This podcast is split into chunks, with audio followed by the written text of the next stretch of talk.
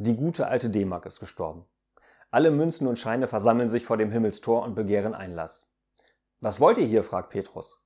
Durch die Einführung des Euro sind wir gestorben, sagen die Münzen und Scheine, deshalb möchten wir in den Himmel. Petrus öffnet daraufhin das Himmelstor und die Pfennige und Markmünzen ziehen in den Himmel ein. Auch der 20-Markschein gelangt noch durch die Himmelspforte. Doch plötzlich schließt Petrus das Tor. Der 50-Markschein, der 100er, der 500er und der Tausender protestieren lauthals.